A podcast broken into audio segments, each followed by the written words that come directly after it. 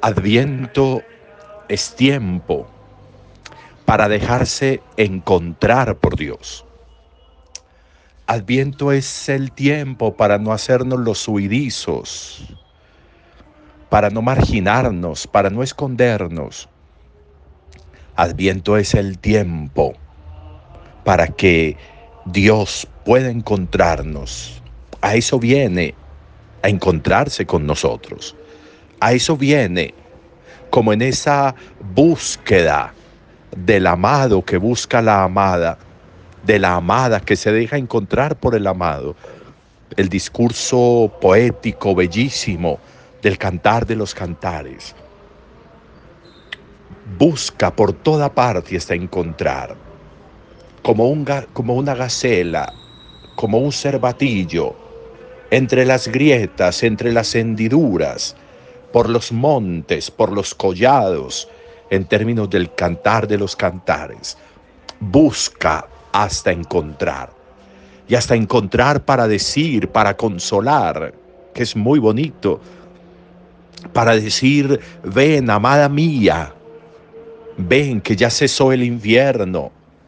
Ven que ya cesaron las dificultades, los tropiezos. Ya las yemas de los árboles anuncian sus brotes. Ya ha pasado el invierno, ya va llegando el tiempo nuevo. Eso es adviento. Y creerle a esa promesa y afianzarse, afincarse en esa promesa para ser capaces de creer profundamente en, la, en esa búsqueda continua. A eso viene y a eso viene a encontrarme en mi hoy, en mi hoy, en mi realidad de hoy, en lo que soy hoy, que soy algo distinto a lo que era. Por eso vuelve y vuelve a iniciar su búsqueda, a ver si finalmente ahora sí me encuentra y me encuentra dispuesto y disponible. Esencial la necesidad de sintonizarnos con Dios, de sintonizarnos con sus búsquedas. A veces, perdónenme que repita, a veces nos escondemos, a veces no nos dejamos encontrar, a veces huimos, a veces nos marginamos, a veces preferimos ser anónimos por la vida.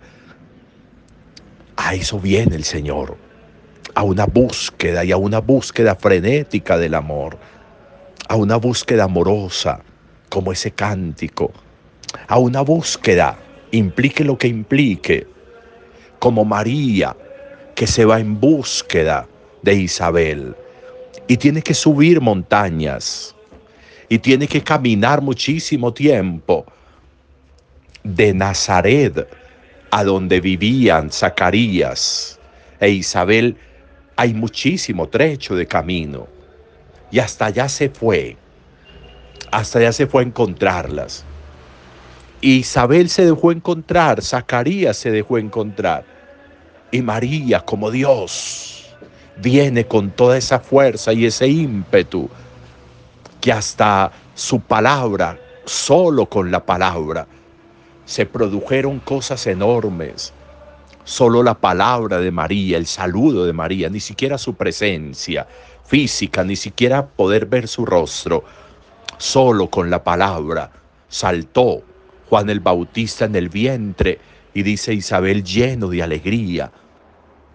Cuando nos dejamos encontrar, entonces suceden cosas maravillosas.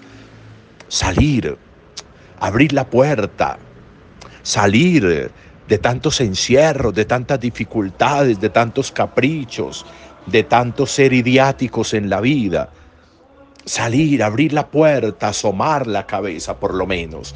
Y el encuentro con Él lo transformará todo, llenará de alegría la existencia, llenará de razones la vida. Eso sucede con la amada en el cantar de los cantares. Eso sucede con Isabel y Juan el Bautista ante la presencia de María. Visualicemos, visualicemos nuestra vida Visualicemos nuestra existencia dejándonos encontrar. ¿Qué sucedería si yo saliera más de mí y de mis encierros a dejarme encontrar por el amor de Dios que van a hacerme en Jesús? ¿Qué sucedería si mi alma se deja encontrar por el amado para que el amado lo sea todo para ella? ¿Qué sucedería si mi vida se sintoniza más con esa búsqueda para que el encuentro produzca, transforme, genere razones para la alegría, como sucede con Juan en el vientre materno de, de Isabel. Estamos a pocos días de ese encuentro. Dispongámoslo todo, pongámonos en modo salida para dejarnos encontrar por el Señor. Resultarán cosas fascinantes si lo permitimos. Un buen día para todos.